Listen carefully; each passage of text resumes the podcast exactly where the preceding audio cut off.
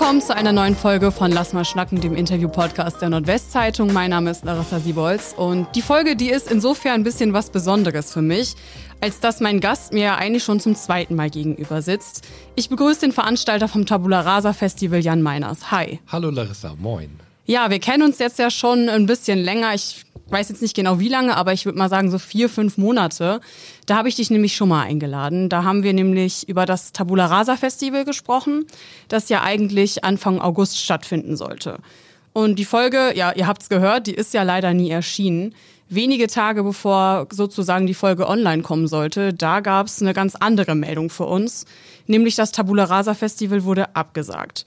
Und ich weiß noch, Jan, damals in dem Podcast, in dem ersten, haben wir so ein bisschen über Worst-Case-Szenarien gesprochen. Wie handelt man eigentlich, wenn irgendein DJ absagt? Was passiert bei einem Technikausfall? Was macht ihr, wenn es irgendwie Unwetter gibt? Und ja, dieser Worst Case, das ist ja wohl einer, mit dem man wahrscheinlich jetzt eher nicht gerechnet hat, oder? Nee, überhaupt gar nicht. Vor allen Dingen äh, damals, ja, haben wir noch so äh, schön fröhlich über die Lineups gesprochen, über die äh, Diversität von dem ganzen Festival, wie vielfältig das ist, wie die Ausgabe 2019 war. Ja, und dann äh, ein paar Tage später ist dann halt die Bombe hochgegangen äh, bei mir im Büro mit äh, mir und meinem Team zusammen. Und äh, ja, wir sind immer noch dabei, das Ganze so zu verarbeiten, auch persönlich, ähm, was nicht so ganz einfach ist. Ähm, ja, und natürlich, es hat Riesenwellen geschlagen. Also es ist egal, ob ich bei Edeka an der Kasse stehe oder ähm, keine Ahnung, irgendwo äh, als Musiker unterwegs bin, das kann auch irgendwie ein paar hundert Kilometer entfernt sein. Äh, überall ähm, wird man natürlich tagtäglich damit konfrontiert. Ähm, du hattest jetzt ja auch ein bisschen Zeit, das sozusagen zu verdauen, aber sagst, dich beschäftigt das immer noch. Wir wollen heute die ähm, Hintergründe über die Absage noch mal ein bisschen aufdröseln, mal schauen, was aus der Marke Tabula Rasa vielleicht auch werden könnte noch. Und wer das Ganze bei NWZ Online schon verfolgt hat, der ist ja wahrscheinlich schon ein bisschen mehr im Bilde. Also keine Sorgen, wir werden natürlich hier auch das alles noch mal ein bisschen von Anfang an aufarbeiten. Meine Kollegen haben da aber auch schon einige Artikel zu gemacht und auch mit dir schon ein paar Mal gesprochen. Ich werde mal schauen, dass ich äh, die Artikel hier im Text auch gerne noch mal verlinke für diejenigen, die das gerne noch mal nachlesen möchten. Ich denke aber, da gibt es vielleicht auch die ein oder andere Frage, die an der Stelle noch nicht gestellt wurde. Und ich denke, dafür bist du dann auch heute hier, dass wir da vielleicht Antworten drauf haben. Also, ja, sehr gerne. Ja, vielen Dank, dass du dir da nochmal die Zeit für nimmst. Sehr, sehr gerne. Ja, fangen wir vielleicht mal an. So ein kleiner Rückblick. Es sollte ja eigentlich noch viel größer, noch viel bunter und noch viel vielfältiger werden. Das Line-Up war ja wirklich enorm. Also da standen ja extreme Größen drauf. Zum Beispiel wie so, wie Scooter, Dieter Bohlen waren da drauf. 30.000 Besucher waren angedacht. Ähm, ja, die zweite Auflage vom Tabula Rasa Festival sollte es werden, dann in Hatten. Ähm, Tabula Rasa, das war ja sozusagen dann auch dein Baby. Was war so die erste Reaktion, als du jetzt wusstest, okay, das Projekt, das stirbt jetzt? Das, äh, die erste Reaktion war eigentlich erstmal, dass ich äh, mit meinen beiden äh, engsten Teammitgliedern, wir standen im Büro und haben uns einfach nur umarmt. Und ähm, haben diesen Blitzeinschlag erstmal überhaupt nicht so richtig realisiert, aber ein Stück weit natürlich schon, weil die Tragweite ist äh, ja für unser Baby natürlich äh, ja riesengroß. Ähm, nicht nur für die Firma, die natürlich jetzt insolvent ist, aber auch für uns persönlich, äh, für, Pri für uns als Privatperson und äh, ja auch für die 20 Jahre, die ich in der Branche arbeite, ähm, ist das natürlich ein riesen ja Worst Case. Das war wirklich der Worst Case. Das kam ja auch sehr äh, plötzlich auf einmal. Also du hattest ja damals mit der NWZ ja auch gesprochen und sagtest, der Kartenverkauf, der läuft ganz gut. Und das war ja schlussendlich auch einer der Gründe, warum es dann doch nicht stattfinden konnte. Das klingt ja erstmal ein bisschen widersprüchlich. Vielleicht kannst du das einmal einordnen. Welche Hintergründe gab es, dass das jetzt wirklich nicht stattfinden konnte, das Tabula Rasa Festival? Ja, also normalerweise ist es so, ähm, auch wie beim ersten Tabula Rasa, dass wir diesen Early Bird Tag hatten ähm, dass da äh, ja ungefähr die Hälfte der Karten dann schon mal über den Tisch gegangen ist für den Samstag. Dann äh, war dieses Mal ja äh, der Sonntag, der neue Tag, den wir mit dran gehangen haben. Einmal aus dem Grund, um mehr Musikrichtungen abbilden zu können, aber auch um diese ganze Infrastruktur, die wir da über Wochen aufbauen für so ein Festival, ähm, um die äh, besser nutzen zu können. Weil für einen Tag macht es einfach keinen Sinn. Äh, selbst 2019 ähm, ja, mit einem äh, ausverkauften Festival bei allerbestem Wetter, äh, mit super Stimmung, also wirklich eine, eine glatt gelaufene Veranstaltung, sind wir ähm, ja, mit 1800 Euro Gewinn rausgegangen und das auch nur, weil wir uns kein Gehalt zahlen. So hätten wir uns Gehälter bezahlt, dann hätte das schon nicht funktioniert damals. Ähm, und so mussten wir das ganze Tabula Rasa einfach umstrukturieren, mussten umplanen und dann gucken, ähm, ja, mit welchen Künstlern zieht man maximal viele Leute. Ähm, das Ursprungs-Line-Up sah auch anders aus, als es am Ende eigentlich das Line-Up war. Inwiefern sah das anders aus, eigentlich zu Beginn?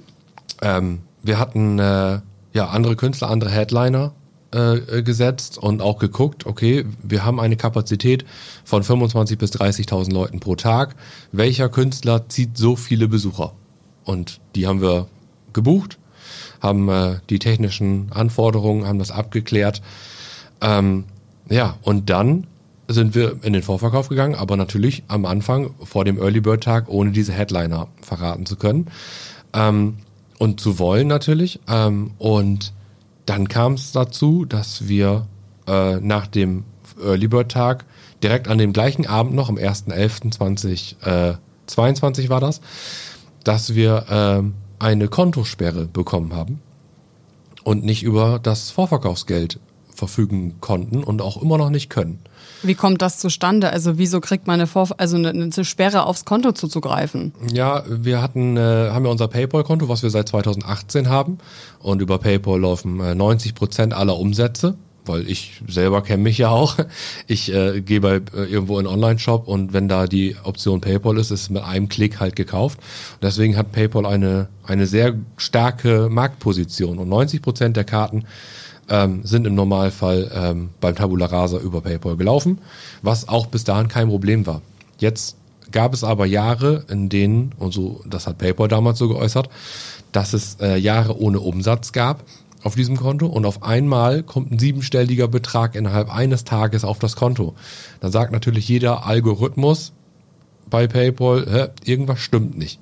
So, dann haben die dieses Konto erstmal gesperrt und ähm, Zwei Tage später hieß es dann, ja, wir brauchen noch Unterlagen von Ihnen, von Ihrem Steuerberater, von der Bank, also hier von der örtlichen Sparkasse.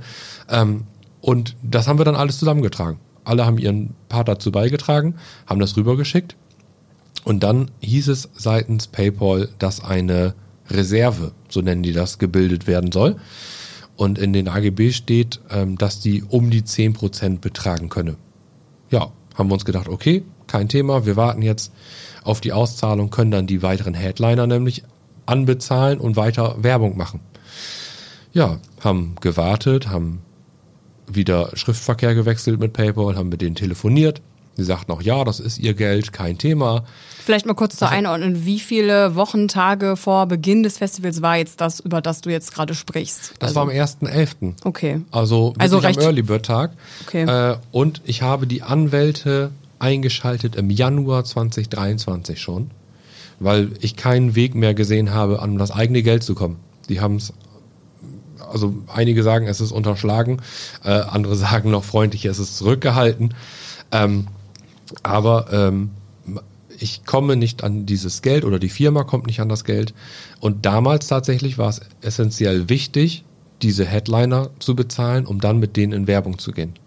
Das war erstmal nicht möglich und ähm, wir waren nicht in der Lage, weiter Werbung zu machen. Das heißt, ohne liquide Mittel natürlich in Social Media, ähm, äh, äh, Radiospots konnten wir nicht schalten, wir, wir konnten in der NWZ äh, weniger Seiten machen als sonst. Also ganz, ganz viele Sachen, die einfach da ähm, zusammengeführt haben und ein sehr, sehr unglücklicher Zustand waren. Ähm, und die Anwälte haben es auch bis heute nicht geschafft, an das Geld ranzukommen. Also das liegt jetzt irgendwo, einfach das, noch bei das, PayPal. Das liegt noch da. Ähm, ich bin dann äh, losgezogen, natürlich parallel und äh, habe dann äh, äh, auf mich äh, privat haftend eine Umfinanzierung vorgenommen über eine Bank und über eine Brauerei, damit es weitergehen kann mit dem Festival. So, wofür ich dann auch äh, persönlich haften bin. Natürlich auch in dem Risiko, dass das Geld bis heute nicht zur Verfügung steht. Das heißt, das betrifft dann nicht nur die Firma, sondern auch mich privat. Ähm, ja, die, diesem Risiko, das war mir damals bewusst. So, ähm, hätte ich das nicht gemacht, wäre das damals schon komplett nach hinten losgegangen. Und ja, dann war eigentlich nur noch das Thema, dass man äh, diese verlorene Zeit irgendwie versuchen musste, wieder einzuholen. Das Problem war aber, dass ich damals PayPal dann nicht wieder einschalten konnte, weil jedes Ticket, was verkauft worden wäre, wäre bei PayPal reingegangen und das Geld wäre weg gewesen. Das heißt, ihr habt umgesattelt quasi während des Vorverkaufs noch auf eine andere Bezahlmethode? Ja, also man konnte dann eine Überweisung oder äh, Visa äh, konnte man machen und das äh, kam dann auch an und dann konnte das nämlich fürs Festival verwendet werden, das Geld. Also die ganzen Vorkassen, die ganzen Gewerke, alles muss ja im Voraus bezahlt werden. Ähm, aber PayPal konnte ich nicht wieder einschalten und ähm, ja, das äh, war ein, ein Riesenmanko, weil natürlich 90 Prozent äh, der Leute dann, ich sag mal, eine Abbrecherquote darstellen im Ticketvorverkauf. So, wir haben tausende Leute am Tag äh, auf der Website im Vorverkauf, aber nur, ich sag mal, 20 Prozent davon kaufen am Ende eine Karte pro Tag. Und so summierte sich das immer weiter auf. Und dann, äh, ja, war am Ende klar, dass Geld fehlte. Also muss man natürlich wieder eine weitere Zwischenfinanzierung äh, aufstellen. Und das geht dann nur über einen weiteren Investor weil äh, Bank und Brauerei war ja schon äh, kontaktiert und das hat auch funktioniert, hat aber natürlich auch Monate gedauert, bis es da zur Auszahlung kam. Das heißt, äh, im Endeffekt gab es vier Monate ohne Werbung und ohne weitere Headliner. Und die Leute haben natürlich schon immer gefragt, Mensch, was ist jetzt los? Wann kommen denn die nächsten Acts? So, und wir haben aber im Hintergrund die ganze Zeit nur Brände gelöscht. Also wenn man jetzt mal schaut, vier Monate vor Beginn des Festivals, war da denn noch die Stimmung so, dass man gesagt hat, das wird noch stattfinden? Ja, also tatsächlich, ähm, am Ende hatten wir ein großes äh, Zeitproblem und äh, dass wir das Geld am Ende nicht mehr so aufgetrieben bekommen haben, um die Veranstaltung hinzustellen. Weil natürlich mit Getränkeverkäufen, mit Merchandise, mit äh, Speiseverkäufen und Standvermietungen äh, kommt ja auch noch ein ganzer Teil rein. Und es ist in der Regel so, dass in den letzten 14 Tagen vor einem Festival eigentlich der Vorverkauf nochmal einen richtigen Sprung macht. Das war beim letzten Tabula Rasa auch so. Ähm, und das ist natürlich auch bei den, äh, bei vielen Festivals in der Region so.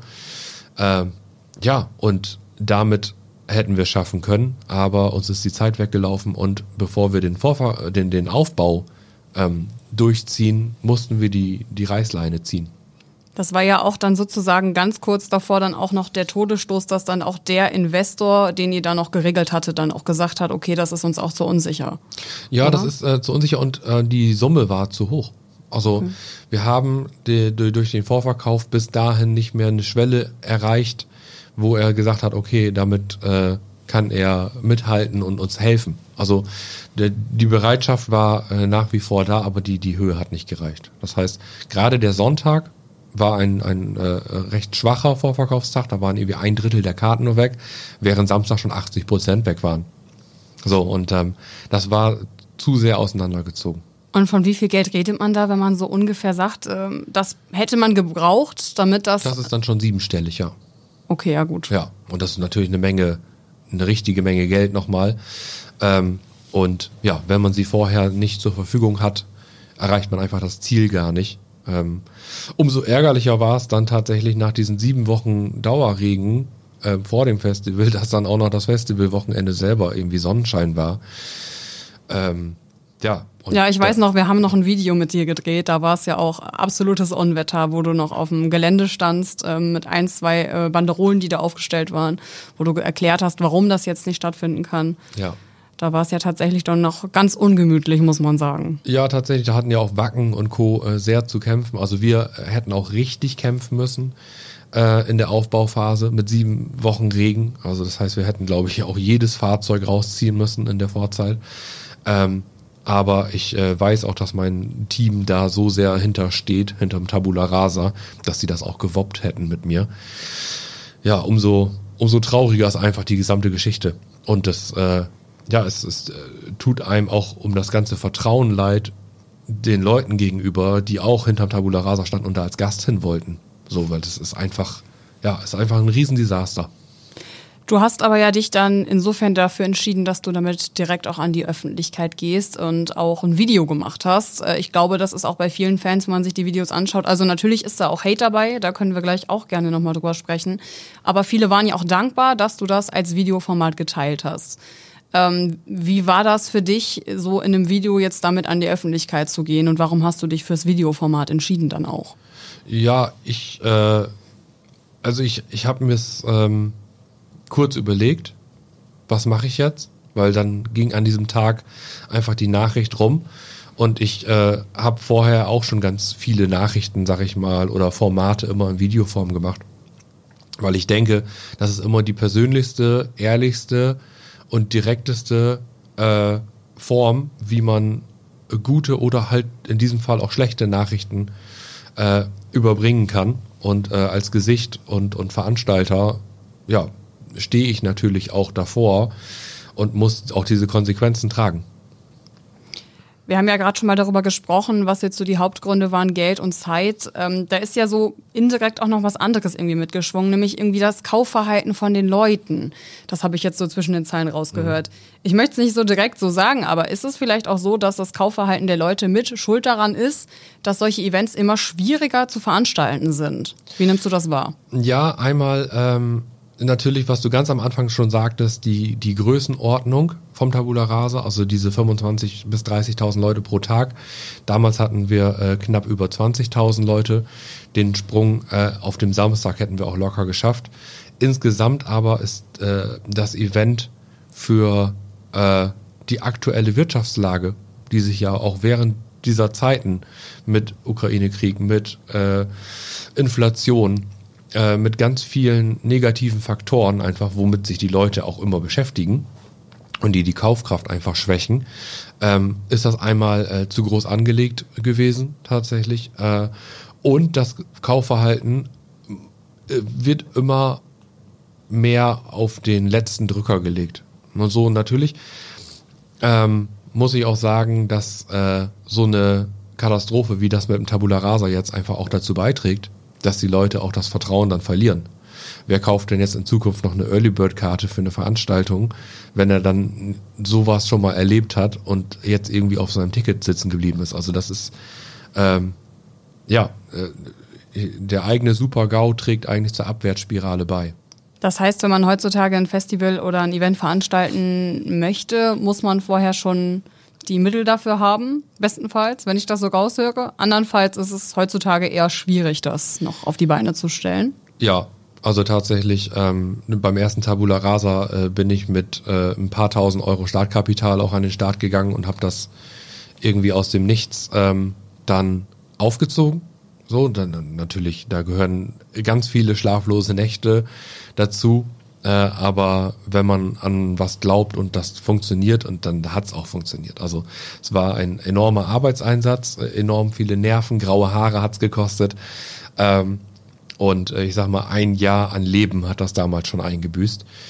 Ähm, dieses Mal äh, war es einfach das, das falsche Zeitfenster, um, um so ein Projekt wieder nach vier Jahren Pandemie äh, wieder äh, aus der Traufe zu heben und äh, ich sag mal, ohne jetzt fünf Millionen Euro irgendwie selbst auf dem Konto rumliegen zu haben, würde ich sowas auch nicht nochmal anfangen.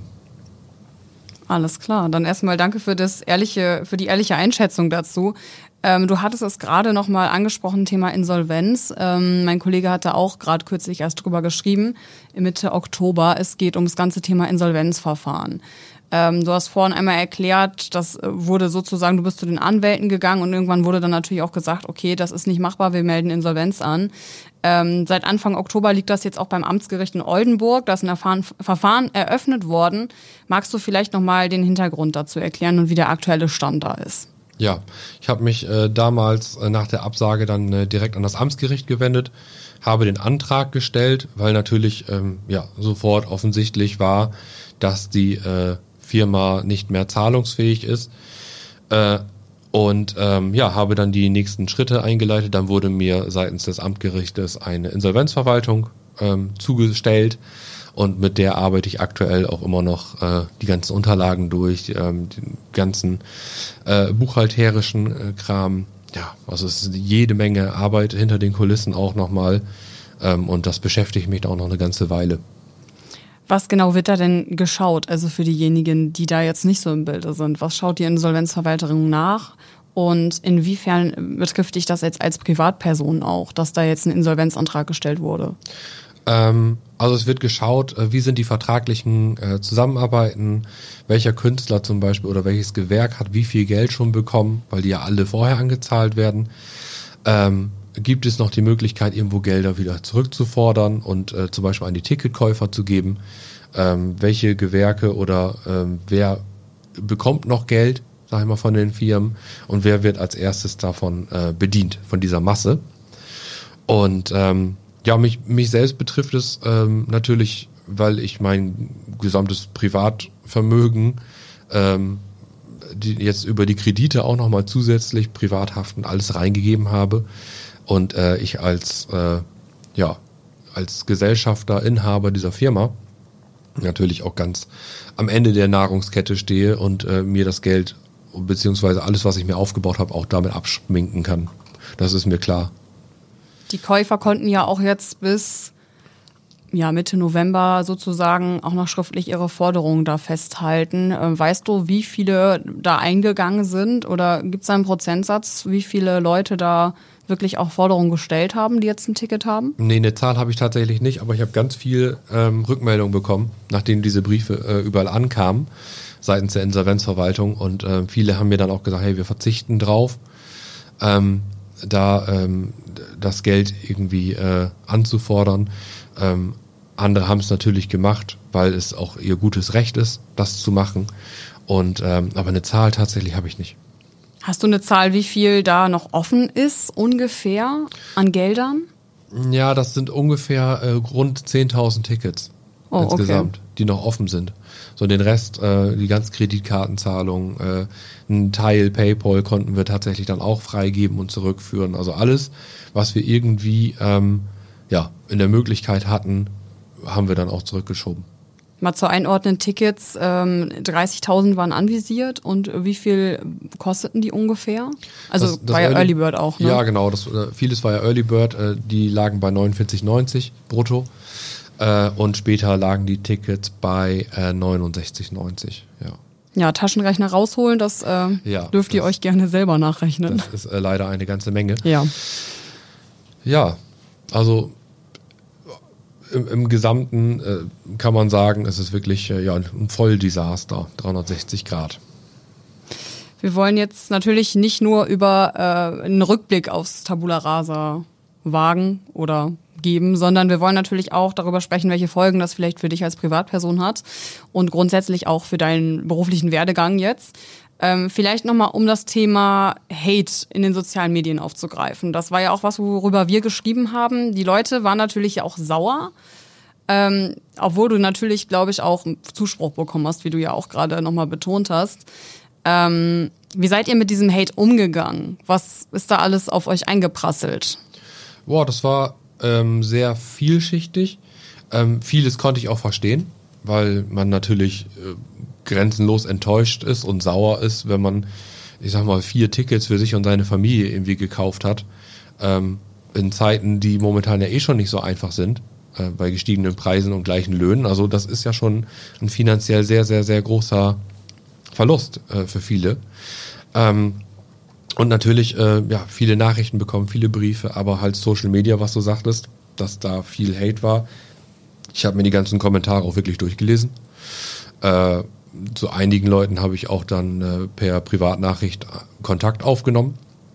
So und äh, habe denen ein bisschen versucht, die Umstände zu erklären. Einige Fälle waren aber auch so hart, dass äh, da auch ähm, ja, die Hilfe der Polizei dann äh, mitgespielt hat. Ähm, bei mir zu Hause standen Leute vor der Tür, also auch egal um welche Uhrzeit. Ähm, das war schon wirklich heftig. Ja, man muss ja dazu sagen, du kommst ja hier auch aus der Region, ne? Ja, ich bleib ja auch hier. Also es ist nicht so, dass ich jetzt nicht äh, irgendwie, äh, ich würde jetzt niemals die Koffer packen und würde sagen, hey Leute, Pech gehabt, ich bin weg und mich interessiert das alles nicht mehr, sondern ähm, wie ich schon gesagt habe, ich stehe bei Edeka an der Kasse oder beim Aldi oder Netto, es gibt ja viele andere tolle Supermärkte ähm, und äh, ich werde überall darauf angesprochen. Ich äh, schwimme in Rastede im Hallenbad irgendwie eine Bahn und ein älterer Herr schwimmt neben mir und sagt mir, hey Mensch, das tut mir leid.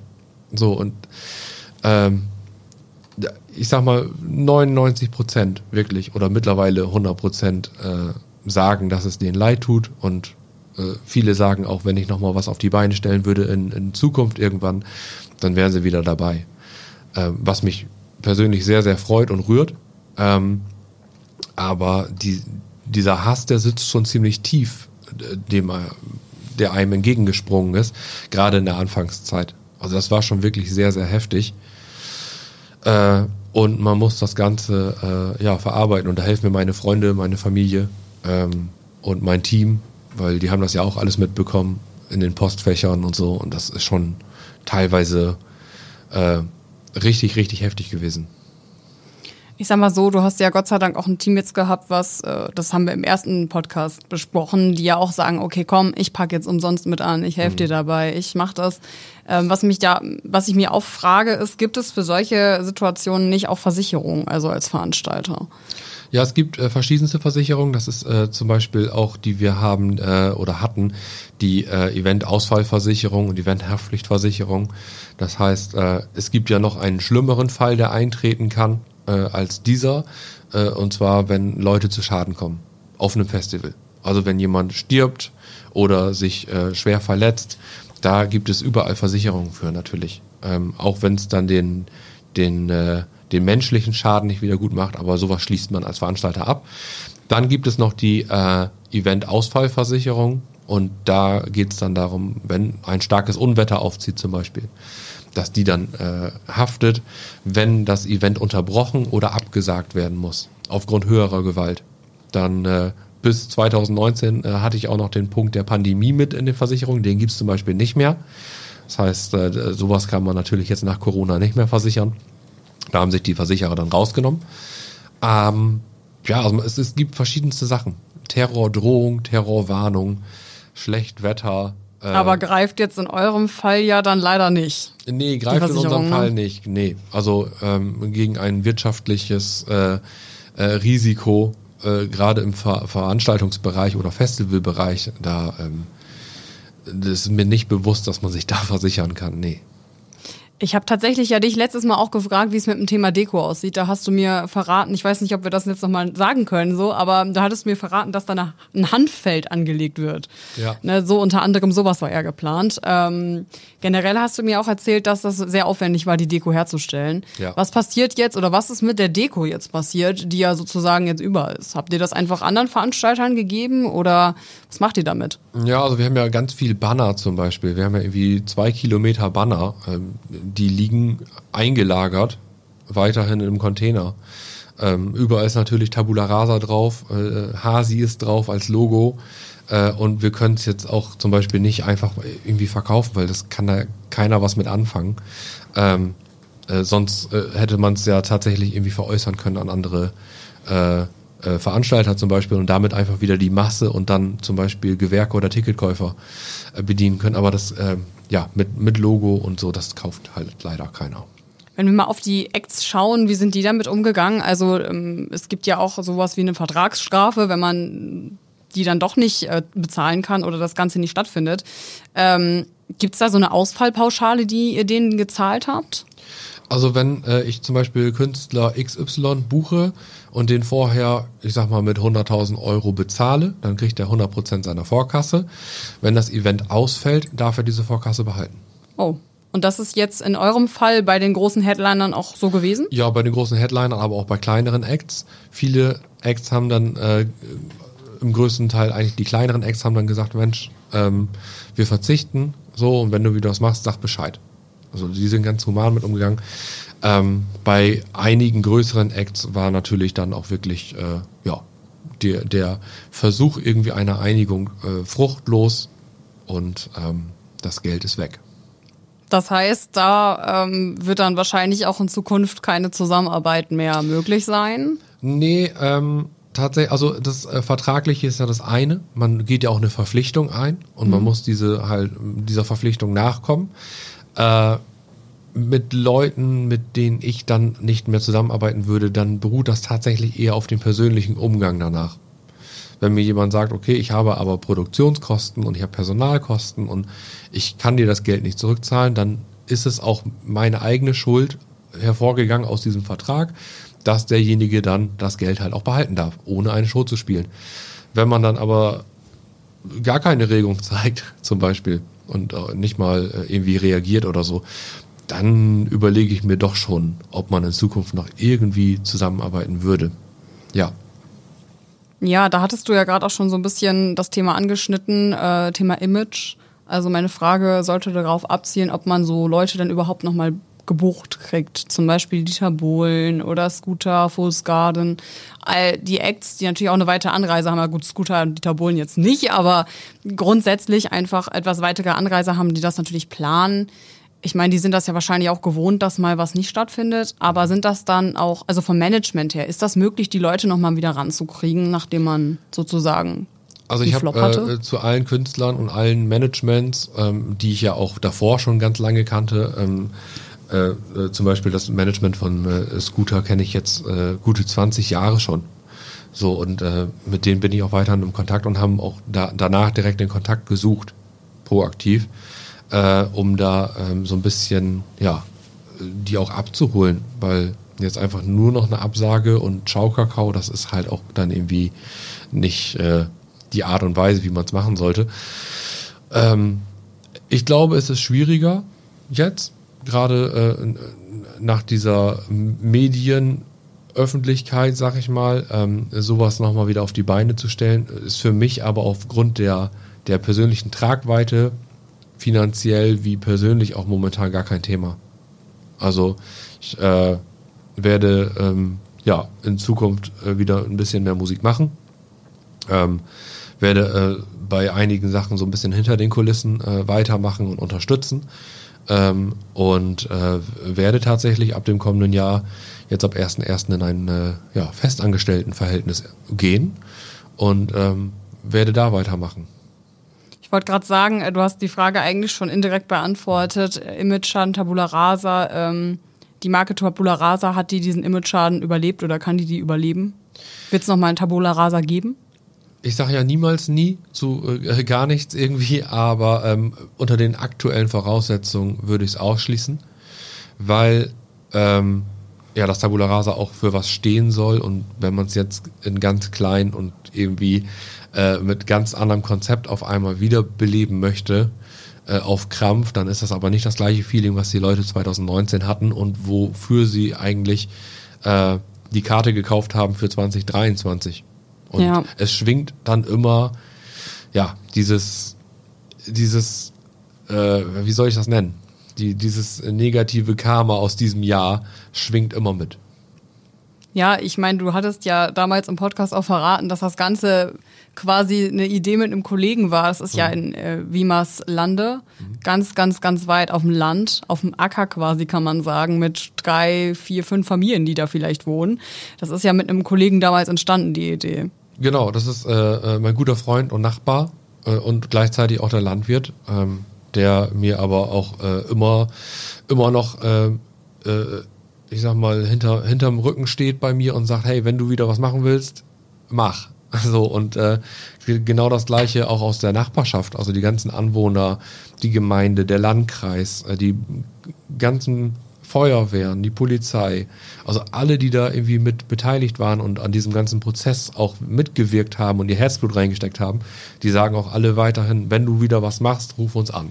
Also das äh, freut mich schon sehr. Momentan sind mir einfach nur komplett die Hände gebunden und ich muss das auch erstmal verarbeiten, weil äh, mich jetzt nochmal irgendwie gerade an den Schreibtisch zu setzen und äh, aufs blanke Blatt Papier nochmal wieder ein Festival zu planen, ich glaube, dafür äh, das würde momentan nicht funktionieren bei mir. Also vom Kopf her dann auch. Ja. ja. Du hast ja auch noch zu vielen anderen Künstlern Kontakt und Veranstaltern. Ähm, ist dir sowas auch schon mal aufgekommen bei anderen Leuten? Ja. Ähm, also die 20 Jahre, die ich, oder 21, die ich jetzt in der, in der Branche bin, ähm, passiert sowas tatsächlich dauernd, nicht in der Größenordnung und nicht äh, in dem Umfang, dass die Süddeutsche, die NWZ und NTV gleichzeitig eine Meldung darüber raushauen. Also das war jetzt schon mal, ähm, ja, äh, Schiete in groß, möchte ich das mal nennen. Ähm, aber ähm, ja, in der Branche kommen und gehen immer wieder Leute. Und jetzt hat es tatsächlich mal mich selbst getroffen. Ähm, Und vorher ist es, äh, ich habe vorher auch schon kleinere Veranstaltungen zum Beispiel irgendwie äh, äh, nicht mit einem Plus abgeschlossen, aber sie waren gut. so, und äh, über, übers Jahresmittel äh, guckt man dann ja einfach. Aber äh, so eine Bruchlandung äh, liegt man, glaube ich, auch nur einmal im Leben zurück, äh, hin. Wie gehst du da so mit um? Weil ähm, ja schwingt ja dann irgendwie auch immer, das hast du ja auch schon gesagt, wenn du jetzt auf Events bist oder irgendwie so, dass da immer dieses mitschwingt, ähm, oh, er hat den, den Festival, ich sag mal Festival-Flop veranstaltet. Mhm. Ähm, oder so Desaster, wie du es ja hier selber genannt hast jetzt. Ähm, wie geht man damit um, wenn dauerhaft ein Leute damit konfrontieren, aber man ja eigentlich vielleicht auch ein bisschen Distanz dazu haben möchte? Ja, es gehört ja irgendwie auch zu meiner Geschichte dazu. So dieses, äh, diese äh, Phase einfach. Und ähm, das wischt man ja auch nicht einfach weg. Ähm, jetzt letztens habe ich zum Beispiel in der Kulturetage gespielt, hier in Oldenburg. Oder äh, davor in der Woche habe ich in Lohne Dinklage gespielt bei so einem Techno-Event. Und da kamen Leute an und umarmen einen, obwohl ich sie gar nicht kannte. Aber haben gesagt, hey, das tut uns total leid und äh, super, was du eigentlich aufgezogen hättest oder hast damals. Ähm, und das nimmt man dann auch irgendwie als positives Feedback wieder mit. So, dann das ähm, fühlt sich gut an. Dann gibt es aber natürlich auch, äh, sag ich mal, Häme oder äh, so, äh, ich sag mal, ja, so richtig Spott äh, aus, aus dem äh, äh, Mitbewerberkreisen zum Beispiel, was ich halt mitbekomme. Und da denke ich mir, hm, ja, aber ihr habt sowas nicht aufgezogen. so in, in der Größenordnung. Und, ähm, und die kann es ja auch treffen. Also, wenn genau, ich das jetzt so höre, das kann ja jeden treffen. Und, und, äh, von einem äh, Kollegen, sag ich mal, die hatten auch äh, nur Sport übrig, haben aber in diesem Jahr einfach mal die Hälfte ihres Festivals verkaufen müssen, äh, weil es sonst nicht äh, richtig weitergehen würde. Und dann denke ich mir auch, ja, gut, ihr habt zwar hingekriegt, das ist schon mal 100% besser, als was ich dieses Jahr hingelegt habe, ähm, aber so ein bisschen mehr Empathie würde manchen Leuten echt gut tun. Das denke ich auch. Ich glaube aber, wenn man so ähm, in diesem ganzen, in der ganzen, du bist ja auch in der Szene unterwegs, in der elektronischen Musikszene, sag ich mal so, und ich glaube, da ist ja die Stimmung dann eher, dass man zueinander hält, ne? Ja, in der elektronischen Musikszene im Bereich Hip-Hop, also ja. eigentlich, äh, eigentlich kann man sogar sagen, egal in welcher Richtung, es sind eigentlich immer nur so Einzelcharaktere, genauso wie in den sozialen Netzwerken. Die, äh, die lautesten äh, 1% äh, sind die heftigsten, so mhm. gefühlt. Alle anderen lesen nur mit. Ähm, und so ist das tatsächlich dann äh, im echten Leben auch. Äh, und ich bleibe tatsächlich äh, beruflich in Zukunft auch im Bereich äh, Festival und äh, äh, Künstler ja, in, in Vollzeitanstellung drin. Aber ich wechsle so ein bisschen die Seite auf Richtung Industrie. Und ähm, ja, ich habe sehr, sehr viele Jobangebote tatsächlich bekommen. Und was mich sehr gefreut hat. Also erstmal wusste ich gar nicht, wie geht's jetzt weiter. Ähm, was machst du, was stellst du an? Äh, und äh, natürlich waren mir auch äh, finanziell sehr die Hände gebunden oder sind es aktuell auch immer noch, weil ähm, als Selbstständiger äh, ohne äh, Arbeitslosenversicherung in dem Fall, mir stehen halt keine Mittel zur Verfügung aktuell. Und äh, hätte ich meinen Freundeskreis nicht, dann wüsste ich auch gar nicht, was ich momentan machen würde.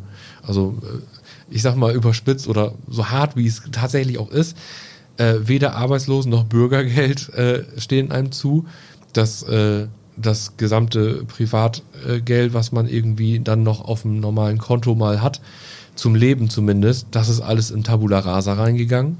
Ja, und dann ist man bei Null. Das ist schon ziemlich heftig. Und damit muss man auch erstmal klarkommen. Ich hatte immer so Phasen irgendwie mal wieder, äh, gerade früher in Ausbildungszeiten und so, man kennt das, Ende des Monats und man geht halt nicht mehr feiern. Ähm, das war früher normal. So, da kann man auch mit leben. Dann äh, aber das ist tatsächlich, äh, wenn das um das Existenzielle geht, dann äh, schläft man verdammt schlecht. Wie geht's dir mittlerweile? Ja, ich bin froh, wenn das Jahr um ist. So, ich äh, merke mittlerweile wieder, dass ich äh, sehr viel mehr äh, Zuspruch bekomme und auch Angebote, irgendwie was zu machen oder auch irgendwo aufzulegen. Das heißt, äh, mit diesen DJ-Jobs halte ich mich aktuell über Wasser. Ähm, und äh, durch die Unterstützung einfach von Freunden gerade, die mir helfen, irgendwie so ein bisschen äh, klar zu kommen. Und äh, ab 1.1. bin ich ganz normal wieder im Job und pendel mich dann wieder ein im Leben. Aber jetzt so von Juli bis Ende des Jahres, also das halbe Jahr, ist äh, schon eine echte Zerreißprobe. Bereust du das, dass du jemals mit den Planungen angefangen hast? Bereust nee. du Tabula Rasa? Nö, tatsächlich nicht. Ähm, äh, das Ende jetzt äh, ist mies, aber äh, man hat auch so viele schöne Phasen und so viel Zuspruch und so viel Begeisterung, ob es äh, Sportvereine sind, die man damit unterstützen konnte, äh, oder ob das äh, die Feuerwehr ist im Ort oder äh, einfach der gesamte Zusammenhalt der Gemeinde, weil viele Leute auch einfach stolz auf ihr Festival sind in der Region. Das, das nimmt einem auch keiner mehr. Und ja, man hat nach außen hin immer nur natürlich die schönen Seiten, weil man möchte ja keinen Stress äh, in ein Festival äh, implementieren, äh, gezeigt. Aber ähm, man hat auch sehr viel gelernt dadurch einfach. Äh, und es waren, äh, mein Opa hat immer gesagt, Lehrjahre sind keine Herrenjahre. Äh, ich sag mal, 75 Prozent äh, hat man nur gestrampelt so, und diese 25 Prozent, die waren aber am Ende mehr, die mir mehr gegeben haben äh, als dieser ganze Stress. Ja. Also ich bereue es tatsächlich nicht, weil äh, ja, die Erinnerung und, und auch das Feeling bleibt trotzdem bei den Leuten. Gibt es von deiner Seite noch was, was du gerne hinzufügen möchtest? Ist dir noch, liegt dir noch irgendwas auf dem Herzen? Ja, äh, auch wenn ich tatsächlich, wie ich schon gesagt habe, diese Abwärtsspirale natürlich äh, befeuert habe, äh, mit, der, mit der Absage des Festivals und diesem ganzen Ausfall von, von ganz vielen Tickets, äh, möchte ich eigentlich die Leute nur darum bitten, weiterhin Karten im Vorverkauf zu kaufen. Äh, auch bei den anderen Festivals hier in der Region gerade. Die äh, großen Festivals haben da zum größten Teil keine Probleme mit. Die sind äh, immer in einem Jahr äh, im Voraus ausverkauft. Äh, aber gerade die äh, Kultur hier vor Ort, äh, wir haben ja viele kleine, coole Festivals auch, und äh, kauft dafür Karten. Und ähm, ja, wenn ihr unsicher seid, dann äh, kauft innerhalb des Käuferschutzes zum Beispiel. Aber äh, kauft sie auf jeden Fall im Vorverkauf, unterstützt die Leute damit. Ähm, und das ja, möchte ich an die Leute rausgeben, aber auch an die anderen Festivalmacher, äh, die es hier so gibt und die Veranstalter. Es kommen ja auch immer wieder neue dazu, dass sie sich nicht äh, entmutigen lassen, diesen Schritt nicht zu gehen. Wir brauchen Kultur in der Wir Region. Wir brauchen Kultur, das ist einfach so. Ja, vielen Dank. Jan Meiners war bei mir zu Gast, Veranstalter vom Tabula Rasa Festival und natürlich DJ. Vielen Dank, dass du das ganze Thema mit uns nochmal besprochen hast und vielleicht dem einen oder anderen auch nochmal einen Einblick gegeben hast, was eigentlich dahinter steckt. Vielen Dank für die Möglichkeit.